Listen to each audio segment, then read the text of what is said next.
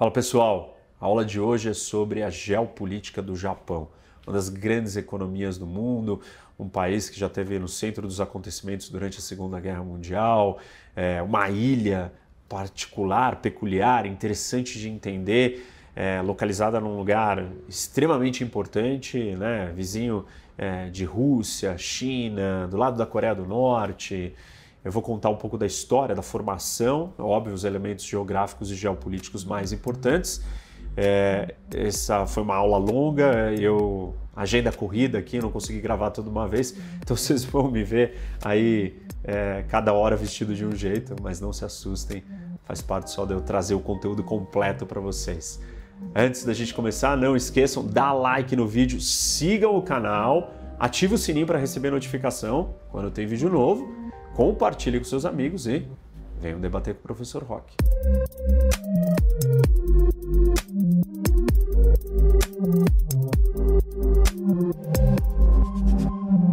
Bom, Japão. Começar pelo básico, né? O que, que significa essa palavra, Japão? E Japão quer dizer Nippon, e Nippon é a terra onde o sol nasce. Nós não sabemos exatamente, existe uma discussão aí entre vários estudiosos, pesquisadores, quando que essa sociedade dessas ilhas realmente se torna o Japão. E nessa discussão existe uma interpretação de uma carta que foi enviada em 617 depois de Cristo de um imperador e ele escreve, né, na carta, ele eu, imperador do Japão, a terra onde o sol nasce, envio essa carta para o imperador da China onde o sol se põe. E esse é um marco, um momento onde o imperador identifica que ele é o imperador né, do Japão, dessa terra onde o sol nasce. Isso acontece porque, de um lado, você só tem o Pacífico, que é onde o sol nasce, e os japoneses eles olham o sol nascendo e não veem mais nada. Então eles são a terra onde o sol nasce.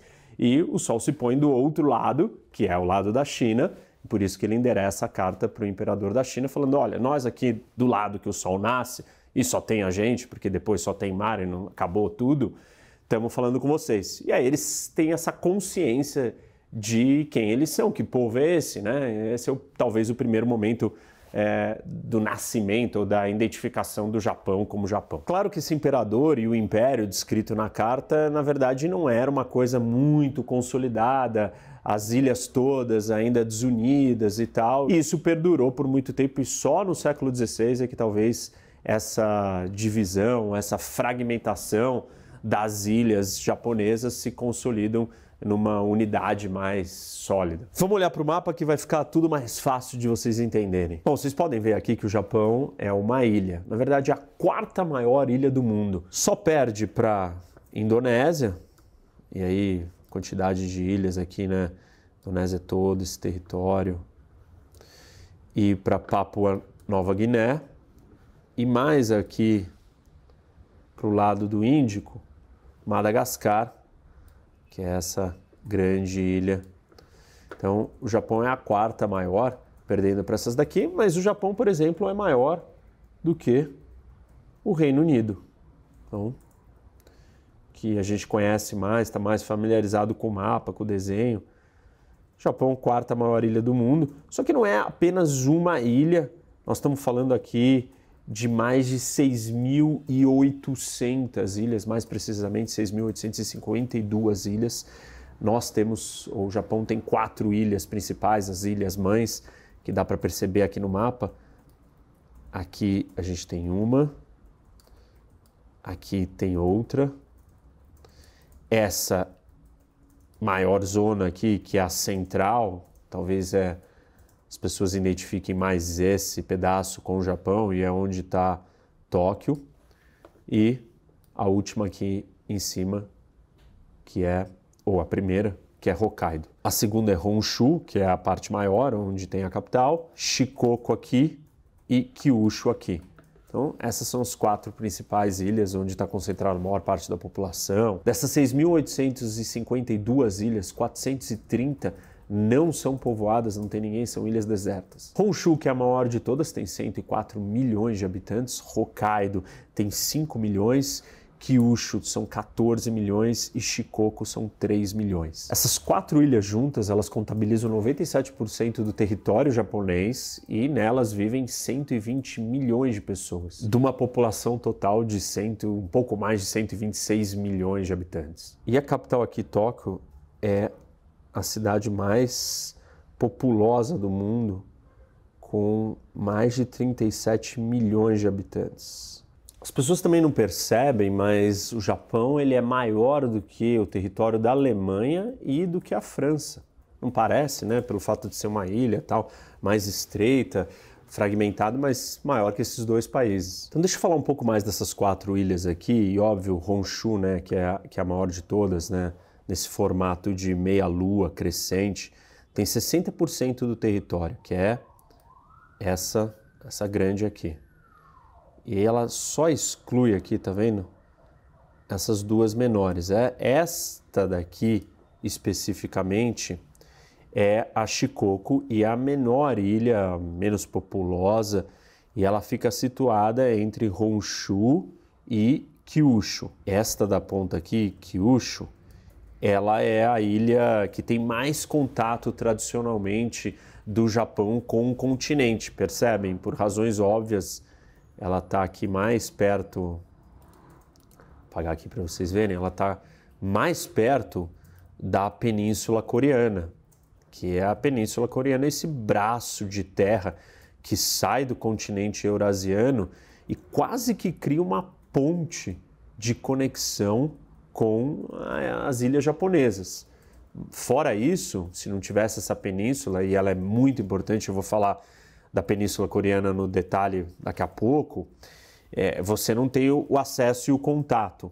É, então, a Península Coreana é literalmente essa ponte que conecta o Japão com o continente ou o continente tentando se aproximar das ilhas japonesas. Aqui ao norte, deixa eu dar um zoom mais de longe para vocês perceberem que nós temos uma extensão do continente eurasiano na parte da Rússia que vai descendo e aí tem uma, um, uma cadeia de pequenas ilhas, todas aqui, ó, que vão se conectando quase para chegar em Hokkaido. Se a gente der um zoom maior, vocês vão ver que na verdade tem mais é, território, mais presença, né, mais pedaços de terra espalhados ali, formando quase que uma, uma junção. São conhecidas como Ilhas Currilhas e aqui esse território é disputado é, com a Rússia, os russos ocupam, o Japão reivindica.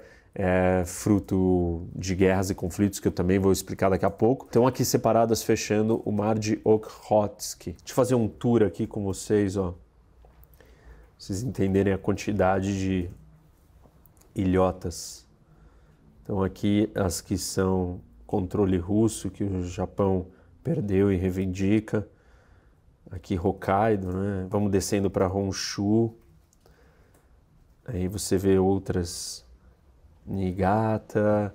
Vocês vão vendo pequenas ilhas. Aqui próximo de Tóquio algumas baías importantes, como essa daqui é a Baía de Tóquio. Essa daqui é a Baía de Ise, aí aqui a gente tem Osaka e a Baía de Osaka, e uma área importante, bem desenvolvida e bem fechada, né? Olha como o mar cria um ambiente bastante é, convidativo para o desenvolvimento econômico, como a gente tem estudado em outros vídeos, em outras geografias. E aqui Shikoku, que eu mostrei para vocês, que é a menor das ilhas, mas separadas por várias outras ilhas menores aqui entre a Ilha Grande. Vejam quantas ilhotas por todos os cantos. Esse mar aqui é um mar interno, então essa região aqui, isso daqui é um mar interno, mar de Seto. Isso funciona como uma espécie de rio para o Japão, na verdade, uma hidrovia interna protegida com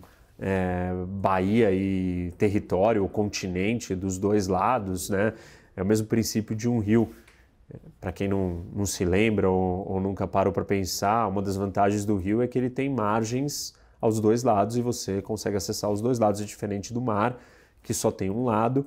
Aqui, nessa geografia desse jeito, com uma ilha colocada de frente para outra, você, o mar, ele se transforma numa, numa hidrovia fluvial, praticamente. E aqui a gente vai chegando perto da Kyushu, que é essa última ilha, né? E aqui a gente tem um estreito importante, bem aqui, ó. Esse estreito, deixa eu dar um zoom maior para vocês entenderem. Então aqui é uma passagem, um estreito de passagem que conecta o mar do leste é, da China com o resto do Pacífico que está para o lado de cá. E aqui várias outras ilhas, ó, vejam quantas ilhas pequenas. Aqui Nagasaki, a cidade onde foi jogada uma das bombas atômicas. Continuar descendo aqui, a gente vai ver uma cadeia de ilhas, as ilhas Nansei, e a maior dessas ilhas é Okinawa. E na verdade, assim, vamos olhar um pouco mais de longe para vocês perceberem que da última ilha de Kyushu, que é essa daqui, você tem, nós temos essa cadeia aqui de ilhas de Nansei e ela se estende até quase chegar em Taiwan. E a maior de todas as ilhas dessa cadeia é Okinawa. E essa é uma ilha importante, estratégica, com uma base americana, enfim, uma ilha famosa, conhecida é, por diversas razões, desde o surgimento de algumas artes marciais até pessoas que têm a maior longevidade ou pessoas que vivem mais tempo estão nessa ilha e, claro, a questão estratégica e militar próxima é, de Taiwan e próximo do mar da China Oriental, fazendo essa divisa e parte da, de uma cadeia de ilhas que é capaz de criar um cinturão é, de fechamento ao à China, à costa da China, eu já expliquei, a primeira cadeia de ilhas é chamada e obviamente que essa cadeia inteira aqui de ilhas do Japão, ela faz parte, uma parte importante, depois se junta com Taiwan e desce, continua descendo aqui para Filipinas para que a cadeia se consolide e aí você vai fechando a costa chinesa. Então, isso acontece aqui, passando Taiwan, aí se desce e está fechando. Então, percebe que a, a, a costa da China está cercada, está sem saída. Eu já expliquei isso em alguns outros vídeos.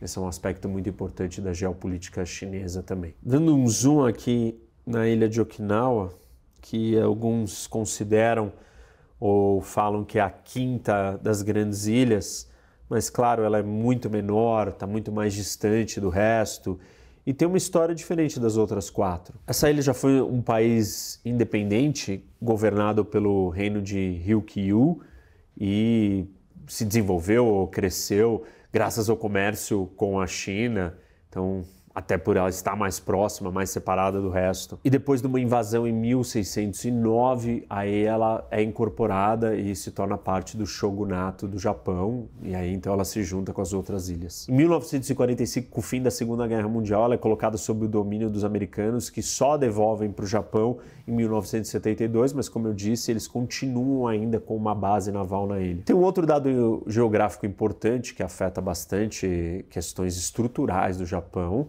que é o seu posicionamento no Círculo de Fogo do Pacífico. Não sei se vocês já ouviram falar disso, mas aqui nessa região toda do Pacífico tem uma zona é, de elevada instabilidade geológica, mais ou menos num formato de uma ferradura, que no mapa então é, engloba o que? Toda essa parte da América do Sul, Chile, Peru, e ela sobe pela América Central, pega uma parte do México, da Califórnia, da costa oeste americana e vai subindo aqui rente ao Canadá até o Alasca e daqui ela pula para a Eurásia, chegando aqui passando pela península de Kamchatka, que é esse braço aqui, ó, tá vendo? é, da Eurásia no, no norte, continua descendo até atravessar bem no meio do Japão, vai para passa aqui nessa região da Filipinas, é, Indonésia, Papua Nova Guiné, faz uma curva aqui e desce em direção à Nova Zelândia, acabando por aqui. Então, esse, essa ferradura, essa, essa área toda demarcada é uma zona de instabilidade geológica, que está explicado os terremotos do México, terremotos da Califórnia, terremotos e tsunamis do Japão, é, Nova Zelândia, enfim, todas essas regiões, Chile também. Inclusive, esses dias teve é, um, um, terremoto no, no Alasca com alerta de tsunamis. Para vocês terem uma ideia, é, 90% de todos os abalos sísmicos e 50% dos vulcões do mundo estão localizados dentro desse anel de fogo, do círculo de fogo do Pacífico. Foi um tsunami causado por um terremoto em 2011 que causou o acidente em Fukushima, a usina nuclear do Japão, e teve várias repercussões é, políticas, econômicas, energéticas para o Japão e para o mundo todo mundo preocupado com a questão nuclear, é, o problema que o Japão enfrentou no seu fornecimento de energia. Vou falar um pouco mais disso daqui a pouco. Vamos olhar então para dentro agora do território japonês, da né, a topografia, é, como que é esse território internamente. E as pessoas, elas na verdade não têm noção, mas o Japão ele tem uma área muito menor do que parece. Ou a população se concentra num espaço físico muito menor do que o tamanho total do seu território. Isso acontece pela questão da topografia japonesa. Então, são altas montanhas íngremes, é, são picos, tem Alpes japoneses aqui. Isso quebra, fragmenta o território e impede a ocupação e habitação de várias dessas áreas e a população tem que ficar concentrada nos lugares onde você tem é, terrenos planos, né, ou planícies mais fáceis de serem habitadas. Dá um zoom aqui para vocês entenderem o que eu estou falando das montanhas e de cara a gente já vai conseguir ver é, esse relevo. Reparem bem o quanto é, acidentado é todo o terreno e poucas áreas né, planas. E nas áreas planas, o que, que a gente vê? A concentração das cidades. E aqui, mais ao lado, a gente vai ver o Monte Fuji, que é a montanha mais alta é, do Japão. Na verdade, é um vulcão ativo, que ele não entra em erupção desde 1707 e é a montanha mais alta com mais de 3.700 metros de altura. Mas continuando aqui, vocês podem perceber a área montanhosa, aí alivia um pouco, tem uma concentração urbana, né? População, cidades e tal. Mas esse padrão ele se repete por grande parte do país. Justamente tudo isso que eu estou mostrando aqui para vocês é na maior ilha, né, das quatro, a maior de todas, Honshu, que é onde está concentrada a maior quantidade de montanhas também que tem os Alpes, os Alpes japoneses. Aqui desse ângulo do mapa dá para vocês perceberem é, os nichos urbanos de concentração da população e as outras áreas verdes que estão aqui no mapa, que na verdade são áreas montanhosas. A gente dá um zoom aqui vai ficar mais claro. Isso daqui explica o óbvio e algo que eu tenho falado para vocês em todas as aulas que o terreno plano ele é o mais rico, ele é o mais fácil de construir, é onde você ganha escala, onde você tem grandes metrópoles, grandes megalópolis. Você não consegue fazer isso em áreas montanhosas e elas não são habitáveis, elas não têm concentração de pessoas, não vão ter grandes cidades, não vão ter indústrias, infraestrutura, tudo vai ser mais difícil. E aqui no Japão não é diferente. Basta ver a ocupação, né?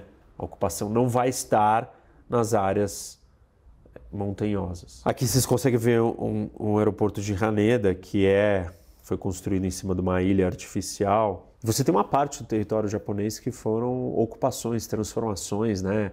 Desde ilhas artificiais ou você aterrar espaços. Isso é bastante comum no território todo do Japão. Uma das características dessa realidade topográfica é que o Japão tem pouca terra arável. Só 12% do da seu território é terra arável. Se você comparar isso com a Califórnia, o Japão tem mais ou menos o mesmo tamanho que a Califórnia, 28% do território da Califórnia é arável. Apesar do Japão ser aproximadamente do tamanho da Alemanha, 73% de todo o seu território é composto por montanhas, florestas, na verdade, terras inabitáveis. Somente 27% de todo o território do Japão podem ser habitáveis ou são áreas propícias para habitação. Isso faz com que o Japão seja ou fique comparável ao tamanho da Coreia do Sul. E olha aqui a diferença, vocês conseguem reparar aqui no mapa. Olha a Coreia do Sul e o Japão. Estamos falando da Alemanha, que é algo muito maior se fosse o território inteiro utilizado ou pudesse ser utilizado. Obviamente que essa falta de territórios planos ou terras planas dificulta a ocupação do país. E aí nós vamos ter uma concentração da população nos lugares planos certamente nas planícies. E o Japão tem planícies específicas que são as grandes concentradoras da população e são os lugares mais importantes do país. Por isso, então, vamos falar agora dessas planícies, essas áreas especiais. E tem três grandes planícies no Japão, concentradas na grande ilha, né, na ilha de Honshu, que é a maior das, das quatro grandes ilhas do Japão, e, e aqui no mapa vocês já conseguem perceber, vejam que né, temos áreas montanhosas ou áreas não urbanas em si, não tão urbanas, e a gente tem três grandes centros. Então esse é o primeiro, essa é a planície de Kanto, e aqui está localizada a capital, Tóquio. Aqui nós temos a planície de Nobi, que está localizada o centro urbano de Nagoya. E aqui nós temos a planície Yamato, que engloba Kyoto e Osaka. E reparem que é muito visível aqui no mapa como que o resto do país está fragmentado e você tem esses três grandes polos, esses três grandes centros. Essa planície de Kanto, que é a maior de todas, ela está concentrada a maior cidade do Japão e a capital, que é Tóquio. Só que essa área engloba só 4% do território do Japão, mas tem 35 milhões de habitantes só nesse local. Estamos falando mais ou menos um quarto da população do Japão é, concentrada nesse lugar. Historicamente, essa planície ela foi base de disputas entre vários grupos pelo controle do Japão, por razões é, geográficas ou geopolíticas muito evidentes. Primeiro, que é a área que você tem a melhor agricultura, é a área mais fácil de ocupar, de habitar, é a área que tem mais riqueza, porque se todo o resto do país é montanhoso, a disputa pelo controle do país, o território mais estratégico, mais importante, era esse. E a história do Japão, é, ela se passa entre essas brigas pela planície de Kanto. Deixa eu mostrar aqui para vocês a segunda maior área. Então, aqui está Tóquio, né? Toda essa, toda essa área aqui é a planície de Kanto. Aí a gente vem mais para cá, a gente tem a planície de Nob, que tem Nagoya, essa é a planície de Nob, mas a segunda mais importante é a planície de Yamato, que está Osaka e a antiga capital imperial, que é Kyoto. Obviamente que esses três territórios juntos, essas três planícies, elas são talvez o heartland japonês, né, ou as áreas mais importantes do país. São centros econômicos, políticos e culturais.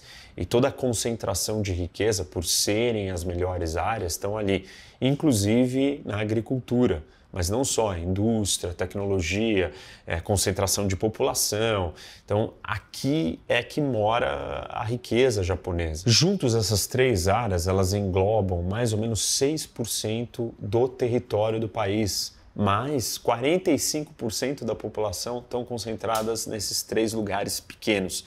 Isso explica aquela ideia ou a noção que nós temos de espaço, quanto o espaço é escasso e quanto concentração de pessoas tem no mesmo espaço.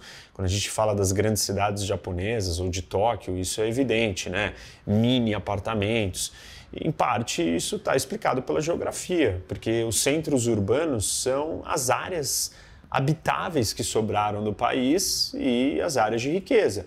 E se isso é só 6% do território e o Japão tem essa população grande, quase que do tamanho da, da Rússia, nós estamos falando de muita gente concentrada no mesmo lugar, um adensamento muito grande. Tem um outro elemento aqui que eu quero mostrar para vocês, talvez não sei se vocês chegaram a perceber quando eu estava fazendo esse tour aqui pelas três planícies, que vamos primeiro para de Tóquio. E aí vocês vão perceber o que eu quero mostrar aqui. Vejam, Tóquio tem uma grande baía, é, uma grande entrada é, do mar direto com um acesso protegido. Isso, é, como vocês já sabem, gera muita riqueza, porque é um porto protegido direto com acesso ao mar. Não dá para ser melhor.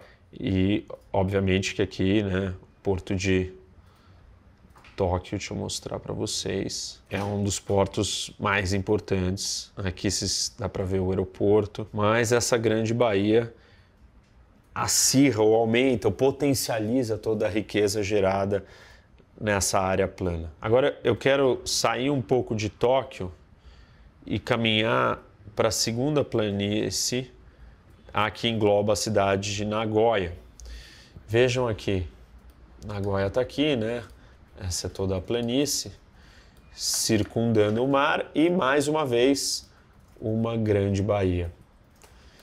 Essa área, esse acesso direto ao mar, protegido, é uma concentração ou facilita a riqueza, facilita a geração de capital, exportação, importação, transporte fácil e rápido. Olhando aqui para a planície em si, a gente pode perceber uma outra coisa, né? Que toda essa concentração de produtividade, de centro urbano, de riqueza, seja de indústria, serviço, o que for, ela está a poucos quilômetros do mar, ligados por uma área protegida de acesso ao mar, que é essa baía com esses portos.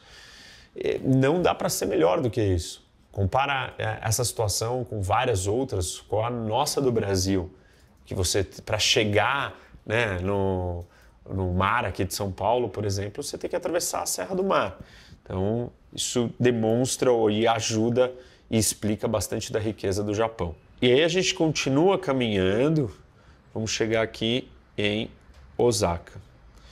E mais uma. Tá aqui a planície, englobando Kyoto, né? E o que, que nós temos aqui?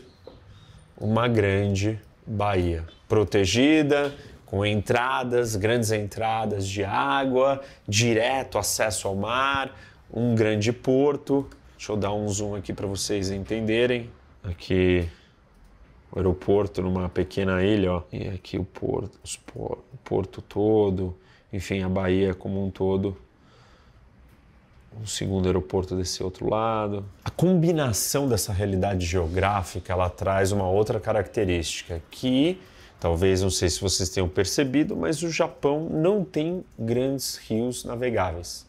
Na verdade, ele tem muitos rios, mas, dada a topografia das montanhas e tal, esse terreno todo acidentado, você não consegue navegar. Pra vocês terem uma ideia, um navio de porte médio carregando por volta de 500 toneladas precisa no mínimo de 2 metros, mais de 2,75 metros de profundidade. Isso não existe no Japão. E os rios eles correm montanha abaixo direto para o mar. E obviamente que se você tem um rio de montanha, não vai dar para navegar esse rio. Então, a mistura da topografia e da realidade geográfica do Japão fazem com que os rios não sejam navegáveis. E isso é uma desvantagem muito grande, que, por outro lado, é compensada com o fato de o Japão ser um conjunto, um arquipélago de ilhas. Você lembra no começo, falei para vocês, são mais de 6 mil ilhas.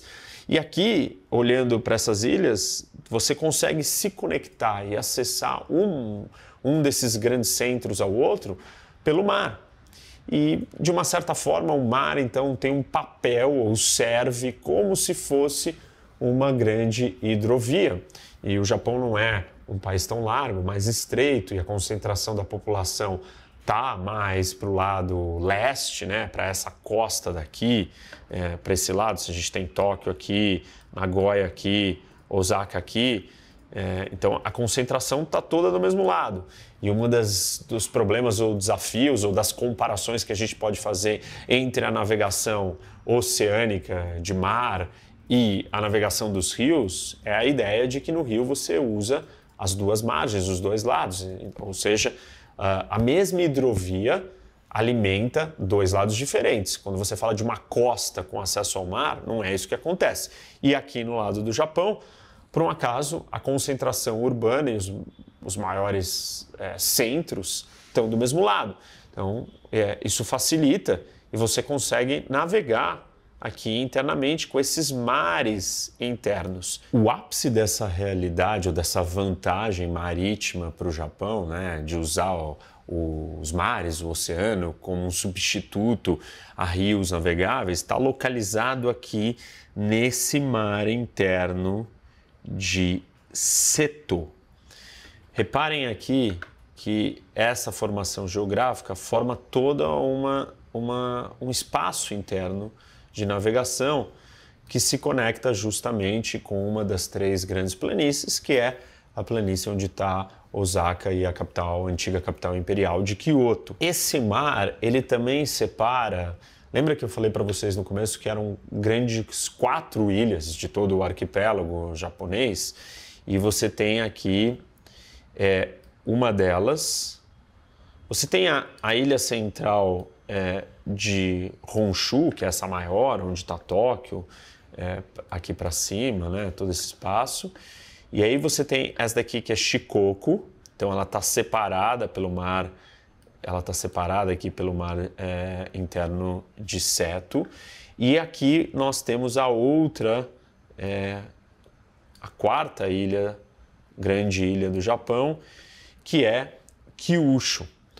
Então, além desse mar ter essa importância toda, ele conecta esses dois grandes, é, essas duas grandes ilhas das quatro maiores do Japão. Bom, além disso, eu quero explicar para vocês um pouco da história do Japão e como que se formou essa unidade nacional. O Japão é um dos países é, mais homogêneos do mundo e por ser uma ilha ele está isolado e separado e tem uma identidade muito forte, mas não foi sempre assim. Porque ao longo da história é, existiu um grande conflito por territórios. Dado que os territórios não eram muito aproveitáveis, você tinha é, grupos internos, é, clãs, lutando pela ocupação do melhor território, que são as, aquelas planícies que eu acabei de mencionar. Ao longo da maior parte da história do Japão, os agricultores eles cultivaram arroz e, numa menor medida, cevada e trigo, em pequenas parcelas. E, obviamente, que, dado o clima temperado e essas planícies e água, permitia que eles é, fossem bastante produtivos. Então, a agricultura do arroz era muito rica. Dada a importância do cultivo do arroz, então desde o século III, né, do advento do cultivo do arroz úmido, até o século XIX, a economia e a vida no Japão ela era baseada em cima dessa cultura do arroz. O poder político estava na mão daqueles que pudessem controlar essas terras, que eram escassas e poucas, então tinha uma disputa pela manutenção delas, você não podia perdê-las.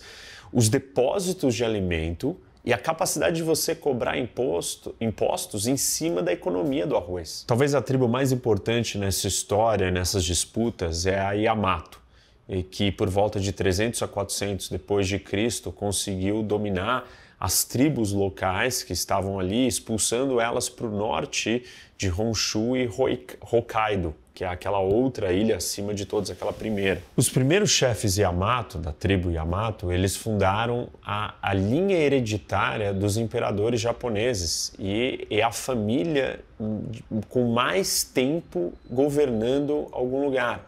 E eles estão no poder até hoje. Apesar dessa centralização do poder ou da consolidação é, da tribo ou da família Yamato na planície de Yamato, né, que é onde está Kyoto, você não tinha uma facilidade de unificar e controlar o país como um todo, pela geografia, pelas montanhas, pelas dificuldades de você acessar as outras regiões. E aí, no século XII, nós temos uma transformação é, da maneira como o poder é exercido ou distribuído dentro do Japão. O poder se transformou numa ordem feudal controlada ou comandada por um shogun. E o primeiro shogun ele foi exercer esse governo aí de tenda é, em outra planície na planície de Kanto, onde está Tóquio. Os verdadeiros imperadores, porém fracos, estavam localizados em Kyoto, mas o shogunato estava exercendo poder ou comandando o país já de outra planície, da de Tóquio. E olhando para o mapa, dá para a gente perceber que a planície de Tóquio ela tá mais centralizada, mais bem localizada para você comandar o resto do país como um todo, né? Porque se Kyoto está aqui, é, e Tóquio está aqui, o Japão, né, essa ilha comprida, essa meia, é, meia lua, é, Tóquio está numa posição estratégica melhor. Mais tarde, por volta do século XIV, o poder ele retorna para a planície de Yamato, ali onde está Kyoto, é, com outro clã que derruba o governo local, mas ele utiliza das instituições imperiais que já estavam colocadas ali. Mas apesar dessa supremacia política da planície de Yamato ou de Kyoto, eles não foram capazes de unificar e centralizar o país, e isso abriu um espaço para vários confrontos e guerras civis durante os séculos subsequentes. Tudo isso é, chega no momento até que você tem a introdução de armas de fogo com os portugueses. E aí a natureza dos conflitos muda e você tem uma, uma espécie de uma pacificação, fica mais difícil para para essas guerras continuarem do mesmo jeito. A partir desse momento, três shoguns poderosos se uniram e trouxeram de volta, tomaram o poder, desarmaram a maior parte das outras tribos e clãs e tomaram o poder e levaram de novo para a planície de Canto para onde está Tóquio. E esse foi o triunfo definitivo da planície de Canto, porque depois, mesmo quando se mudou os imperadores ou os governos, foi entendido que o centro do país, o lugar mais forte, era Tóquio. Isso acontece também até na restauração Meiji em 1868, quando o governo de Tóquio, é, o governo de Kyoto, é transportado e colocado em Tóquio. Ao mudar a cadeira do imperador para Tóquio, os japoneses eliminam essa rivalidade e acabam com essa disputa entre a planície de Yamato e a de Kanto e concentram o poder político em definitivo em Tóquio.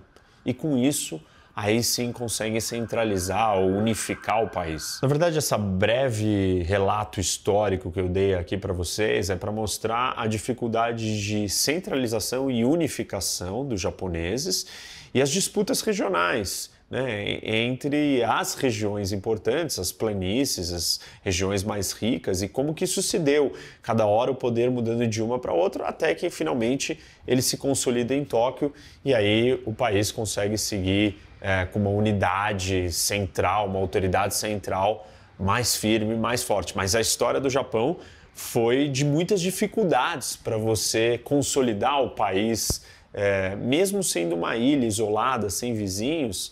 Ainda assim, as regiões falaram muito alto. Um aspecto importante, um jeito diferente de olhar para essa história do Japão, da questão do isolamento e da tentativa de unificação interna, é nós olharmos para uma dinâmica constante do Japão, que na verdade é uma inconstância, que ela é, a história do Japão é dividida entre períodos de introversão, de isolamento com o resto do mundo e períodos de expansão, de abertura e de conexão com o mundo. É, o que, que tem de constante é essa inconstância, ou essa troca de uma hora está fechado, outra hora está aberto. E fica óbvio entender esse período de introversão ou a facilidade de ser introvertido, fechado, isolado, porque o Japão é uma ilha. E olhando para o mapa, a gente percebe que a ilha aqui está tá distante do, do resto do continente da Eurásia. Ponto mais perto né, que você tem da ilha está 193 é, quilômetros do continente eurasiano. Mas o Japão está por volta de 800 quilômetros de distância da China e também longe da Rússia, ainda mais a região russa que está é, mais isolada, né, que é da Sibéria, então não é uma região muito povoada. Quando nós vamos olhando ainda mais de longe, vai ficando evidente a distância que o Japão está do resto é, dos outros países da Ásia. E, e aqui dá para perceber está é, tá muito, muito longe, né? O Japão está perto o suficiente para comercializar, mas longe o suficiente para poder se sentir seguro e não temer invasões. Todas as outras é, conexões com o sul da, da Ásia, eles vinham da corrente, chamada corrente negra, que permitiam que pudessem chegar e navegar até a, as ilhas mais, mais ao sul do Japão. Essa distância do Japão para o continente dá a segurança da história do Japão de, por exemplo, não ter sido invadido ou raras situações de correr o risco de invasão.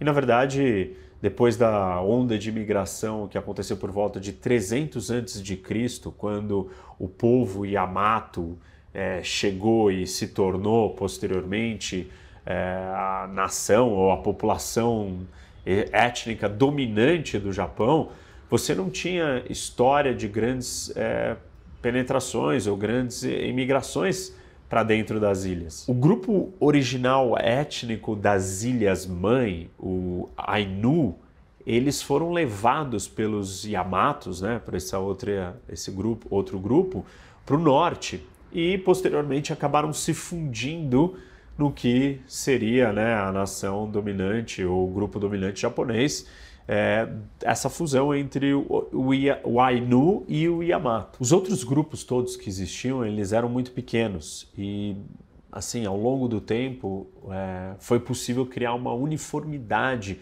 dessa identidade japonesa do ponto de vista cultural e linguístico. Isso não quer dizer que não existiam divisões, como eu expliquei para vocês, e algumas delas causadas é, pela, pela dificuldade das regiões conversarem pela questão da geografia, das montanhas e tal. Então nós assistimos muitas disputas internas dentro do Japão, causadas por regionalismos e pela diferença dos clãs. Mas etnicamente eles estavam mais unificados depois desse período inicial de fusão entre essas duas grandes etnias. Um fato histórico importante sobre as características, essas características é, geográficas e de isolamento do Japão, é que ele nunca foi invadido com sucesso.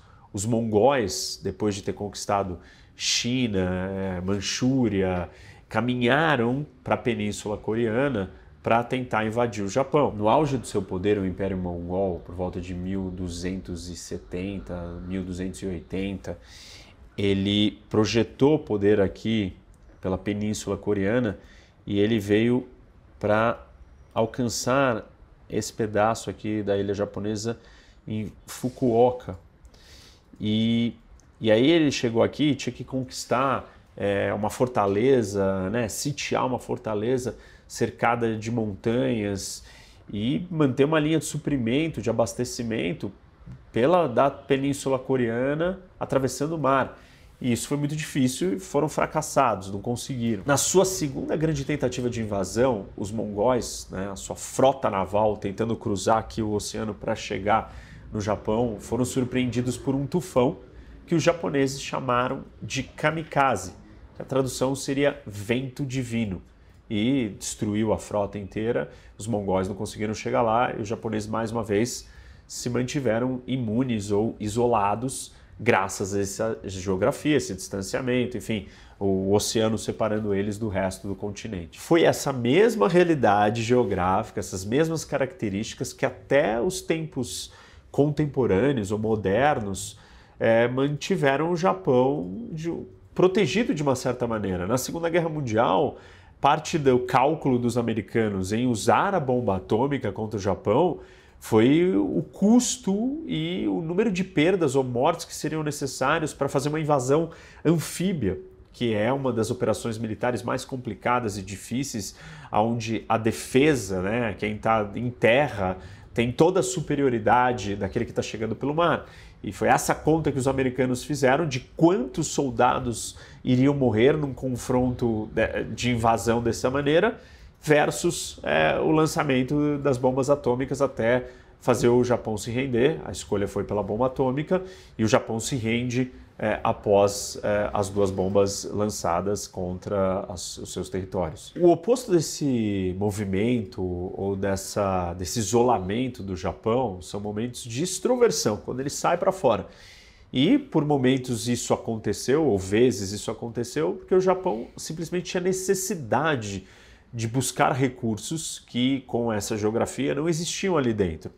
Outras vezes ele foi forçado a se abrir e olhar para fora como por exemplo a chegada dos americanos no século XIX, ou em outros momentos da história, na né, Segunda Guerra Mundial, que a expansão japonesa se deu por necessidades econômicas e estratégicas de alcançar outras matérias-primas e outros mercados. A capacidade marítima do Japão permitiu que ele pudesse buscar essas políticas expansionistas ou de contato com o mundo, é, seja de uma maneira mercantilista ou militarista é, em busca de recursos ou simplesmente ocupando, invadindo, influenciando militarmente, como acontece no século XIX e XX, onde ele invade Taiwan, Coreia, Manchúria, Rússia, é, China e grande parte do, da Ásia.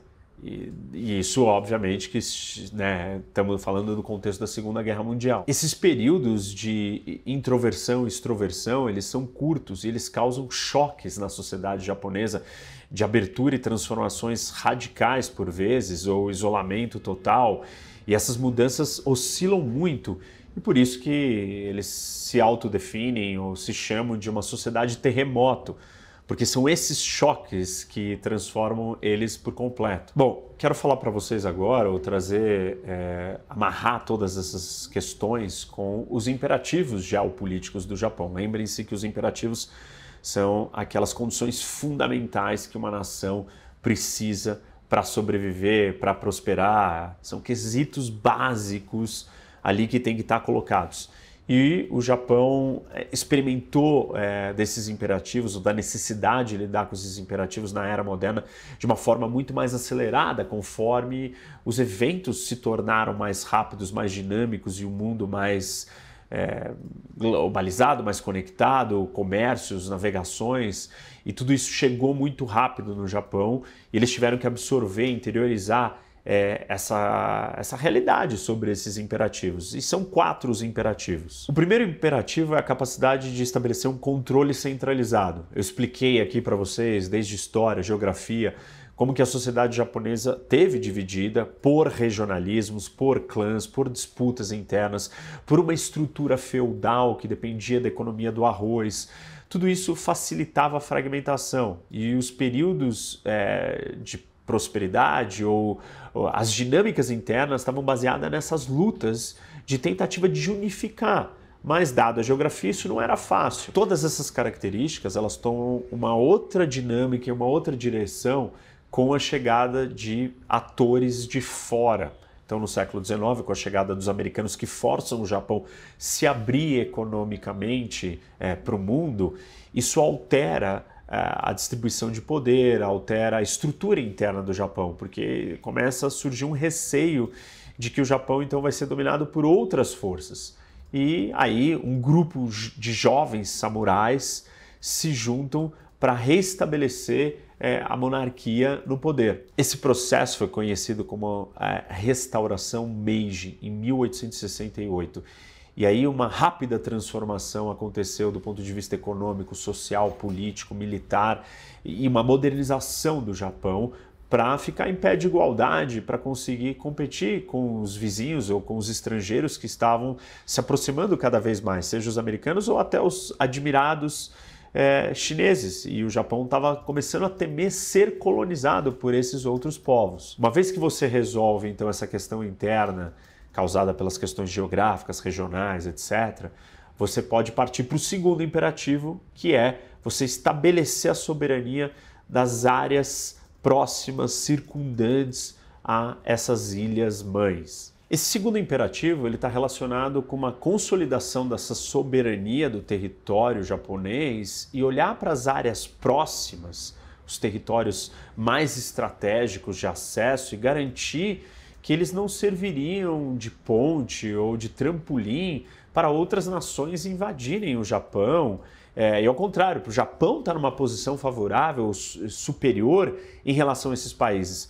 Por exemplo, na restauração Meiji, é, se cogitou, vários advogaram ou pressionaram para que o Japão invadisse a Coreia. Isso foi rejeitado, mas ao invés disso eles acabaram invadindo Taiwan em 1874 e reivindicando as ilhas Ryukyu e dominando outras partes ali das redondezas. Nessa mesma sequência de eventos, é, o Japão trava uma guerra com a China em 1894 pelo controle da Península Coreana.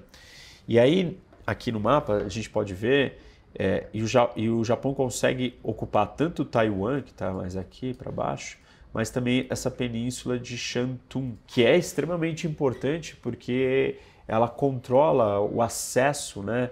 É, tanto do Mar Amarelo como o Mar de Bohai aqui, aqui mais para dentro, e ela tem uma importância comercial. Depois da guerra, o Japão acaba perdendo esse território é, num acordo, mas mais tarde ele volta a recuperar e esse lugar é bastante estratégico aqui até os dias de hoje. Nessa mesma lógica, o Japão começa a se preocupar com a Rússia, capacidade dos russos é, de influenciar e intervir, talvez na Manchúria, e ocupar e sequestrar os recursos estratégicos que o Japão tinha interesse, o, o Japão parte para uma aventura ou para um confronto com as ilhas Sakhalina é, contra os russos e acabam vencendo a guerra. E para finalizar esse segundo imperativo, em 1910 o Japão ocupa e, é, e finalmente domina a Coreia.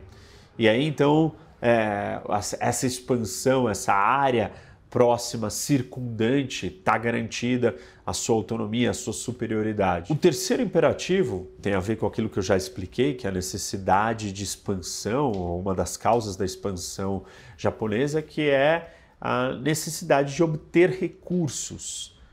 E uma vez que o Japão está posicionado da maneira como ele está, depois do que eu comentei aqui com vocês, né, é, desses imperativos, então aqui está Sakhalina, é, porque a preocupação era a Manchúria então, e os russos, então o Japão consegue se garantir ali. Aqui ele dominou a Península Coreana, é, Shantung, a Península de Shantung ele também é, já tinha ocupado, ele estava controlando Taiwan. Percebe que o Japão está numa posição vantajosa para projetar poder em todas as direções. E a partir daí os objetivos eram econômicos. E uma vez que o Japão tinha entrado num processo de industrialização, ele precisava dos recursos naturais para continuar crescendo e expandindo. Toda a economia e a sociedade japonesa passaram por um processo de transformação e de crescimento, de exuberância muito rápido. E você tem, então, a industrialização necessitando de matérias-primas básicas, como petróleo, borracha, carvão, minérios. E o Japão percebeu, ou se deu conta, de que ele não possuía esses recursos naturais. Inclusive, a população japonesa dobra de 30 milhões para 60 milhões de 1868 a 1926. É, e isso demonstra todas as transformações e necessidades de recursos que o Japão estava precisando. Toda essa expansão e controle japonês fez com que os americanos ficassem muito preocupados, principalmente com seu território nas Filipinas, e deram um ultimato para o Japão, que ele se retirasse, né, abandonasse é, esse projeto expansionista, ou eles parariam de vender petróleo para o Japão, e se o Japão tinha uma necessidade é, de recursos naturais, isso seria é, devastador. Os Estados Unidos forneciam na época 80% de todo o petróleo para o Japão. Tóquio, então, tinha que fazer uma escolha: ou capitular ou reivindicar mais territórios, né, continuar a sua expansão.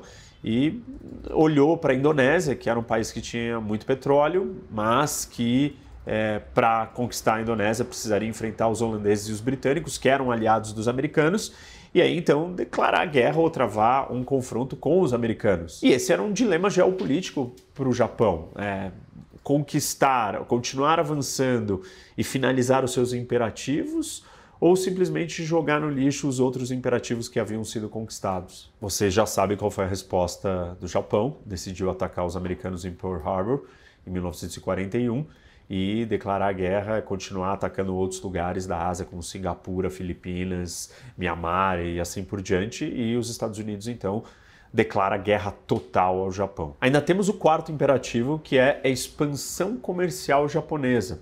Uma vez que o Japão estava com a sua segurança garantida pelos americanos e a expansão militar não era mais uma opção, dado a Segunda Guerra Mundial, o resultado, enfim, a nova Constituição, é, essa possível expansão, é, esse crescimento japonês se dá somente pelas vias comerciais. Alguns fatores importantes foram fazendo com que os Estados Unidos, inclusive, empurrasse ou impulsionasse o Japão nessa, nessa direção. Primeiro você tem a Guerra da Coreia, que isso faz com que os americanos precisem de suprimentos para a guerra. Depois você tem a Guerra Fria, é uma questão muito mais estrutural é, do mundo dividido entre o comunismo e o capitalismo, e é do interesse dos americanos que o Japão se torne uma potência capitalista, se torne uma economia pujante, aberta, forte, para contrapor os outros modelos econômicos e as outras, os outros países todos que estavam próximos é, da União Soviética. Com o aumento da produtividade japonesa, principalmente na manufatura, fez com que o Japão se tornasse um grande exportador do mundo.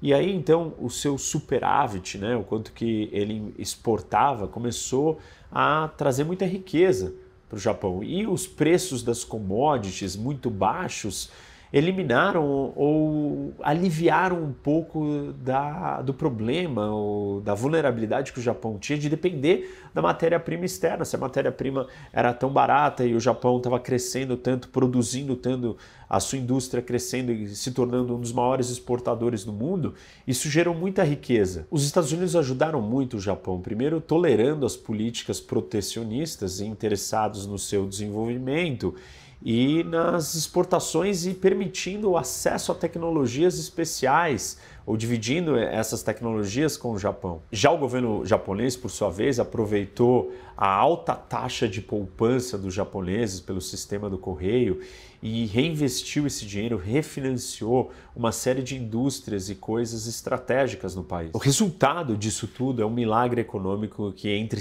1960 e 67 a economia do Japão dobra de tamanho e se torna a segunda maior economia capitalista do mundo. A soma desse resultado econômico com as relações pacíficas ou apaziguadas com seus vizinhos, a garantia de segurança dos americanos, fizeram com que o Japão alcançasse o seu quarto imperativo, que é, é essa expansão comercial. Obviamente que o cenário econômico japonês mudou ao longo dos últimos tempos, é, a realidade geopolítica do contexto da Ásia mudou com a ascensão é, gigantesca da China e a mudança do equilíbrio de poder no mundo.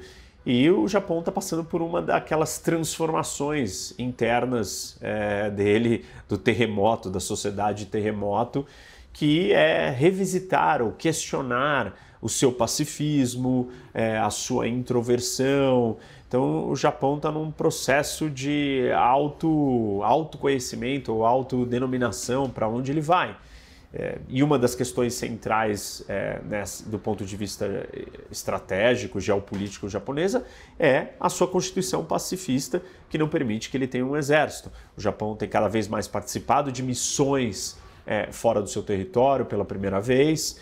É, em 2015, anunciou, lançou um porta-aviões de helicópteros e só que o porta-aviões ele tem o mesmo tamanho que os porta-aviões que o Japão tinha durante a Segunda Guerra Mundial, que depois de ser derrotado foi proibido de construir e o ministro da Defesa veio até a público para dizer: "Isso não é um porta-aviões de avião", ou seja, isso é um porta-aviões de avião, é que nem você ter uma moto e chamar de bicicleta e falar: "Não, não, mas eu vou usar como uma bicicleta, mas é uma moto".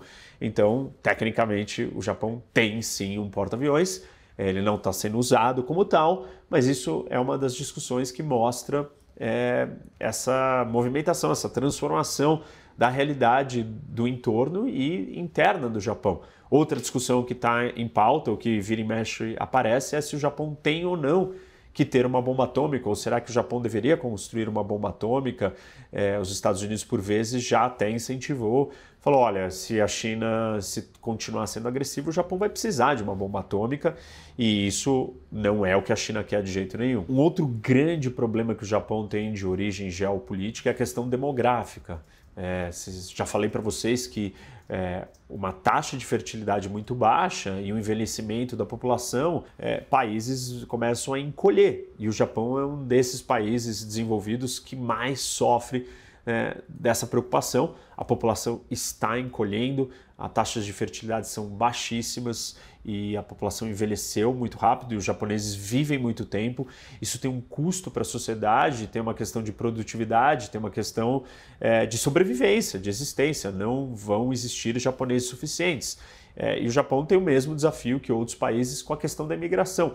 Por ser uma ilha isolada, que nunca foi conquistada, uma sociedade homogênea, vai ter dificuldade de receber imigrantes. Então, não vão ser com imigrantes que o problema demográfico vai ser resolvido. Se cogita ou se fala muito sobre a questão é, da tecnologia. O Japão talvez é uma das sociedades que mais adota, com maior facilidade, incorpora a tecnologia. E aí os robôs talvez ou muito provavelmente têm um papel é, muito importante na sociedade japonesa. Já tem hoje, é, os japoneses já enxergam a relação com os robôs diferente do que outras culturas e sociedades que têm uma repulsa, uma rejeição. Isso no Japão não é um problema. Muitos percebem ou acham que essa é a solução para o Japão, trazer a tecnologia e os robôs para incorporarem a sua falta é, ou a sua diminuição demográfica de população. Algumas outras coisas da realidade geopolítica japonesa não mudaram, como a necessidade de recursos naturais é, como a vulnerabilidade é, de ser cercada ou impedir que esses recursos cheguem ao seu país. E nesse jogo todo das rotas de acesso, tem disputas territoriais que estão cada vez mais acirradas com a China por ilhas estratégicas importantes, seja é, pela questão pesqueira, seja pela questão da rota marítima, ou por ser um território estratégico de natureza e origem militar. É, não podemos esquecer que os americanos estão presentes é, no Japão, em Okinawa, tem uma grande base ali, é, e o Japão faz parte é, de um cerco ou de um território que pode englobar ou isolar a China. Então, dentro de vários dos problemas que acontecem na Ásia, seja a ascensão da China, seja o problema da Coreia do Norte nuclear, ou até a Rússia, o Japão é uma peça-chave é, em todas essas discussões e confrontos e, e problemas. E isso faz é, dele estar indiretamente envolvido, quando não é diretamente.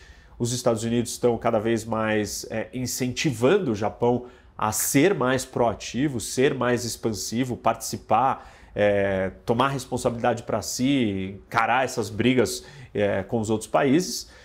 Nós temos muita coisa acontecendo simultaneamente, eu vou falar disso em outros vídeos, em outros momentos, separados, porque é muito interessante a gente acompanhar o desenrolar dessas transformações no Japão. É, e qual vai ser o Japão do futuro? É, assertivo, agressivo? Essa é uma pergunta também que a gente faz para a Alemanha. É, são parecidos, a história dos dois depois da Segunda Guerra Mundial é parecida e as necessidades e ambições dos dois, como a terceira e a quarta maior economia, também são parecidas. É, só que o Japão está localizado em um lugar ainda mais é, tenso, mais central, que é a Ásia, por causa da presença da China e todas as transformações que estão acontecendo ali. Mas eu vou encerrar por aqui, a gente vai ter outros vídeos para falar mais do Japão. É, espero que vocês tenham gostado. Não esqueçam de dar like, seguir o canal. Muitas pessoas não seguem o canal, gente ativar o sininho para receber notificação quando tem vídeo novo e venham debater com o professor Rock.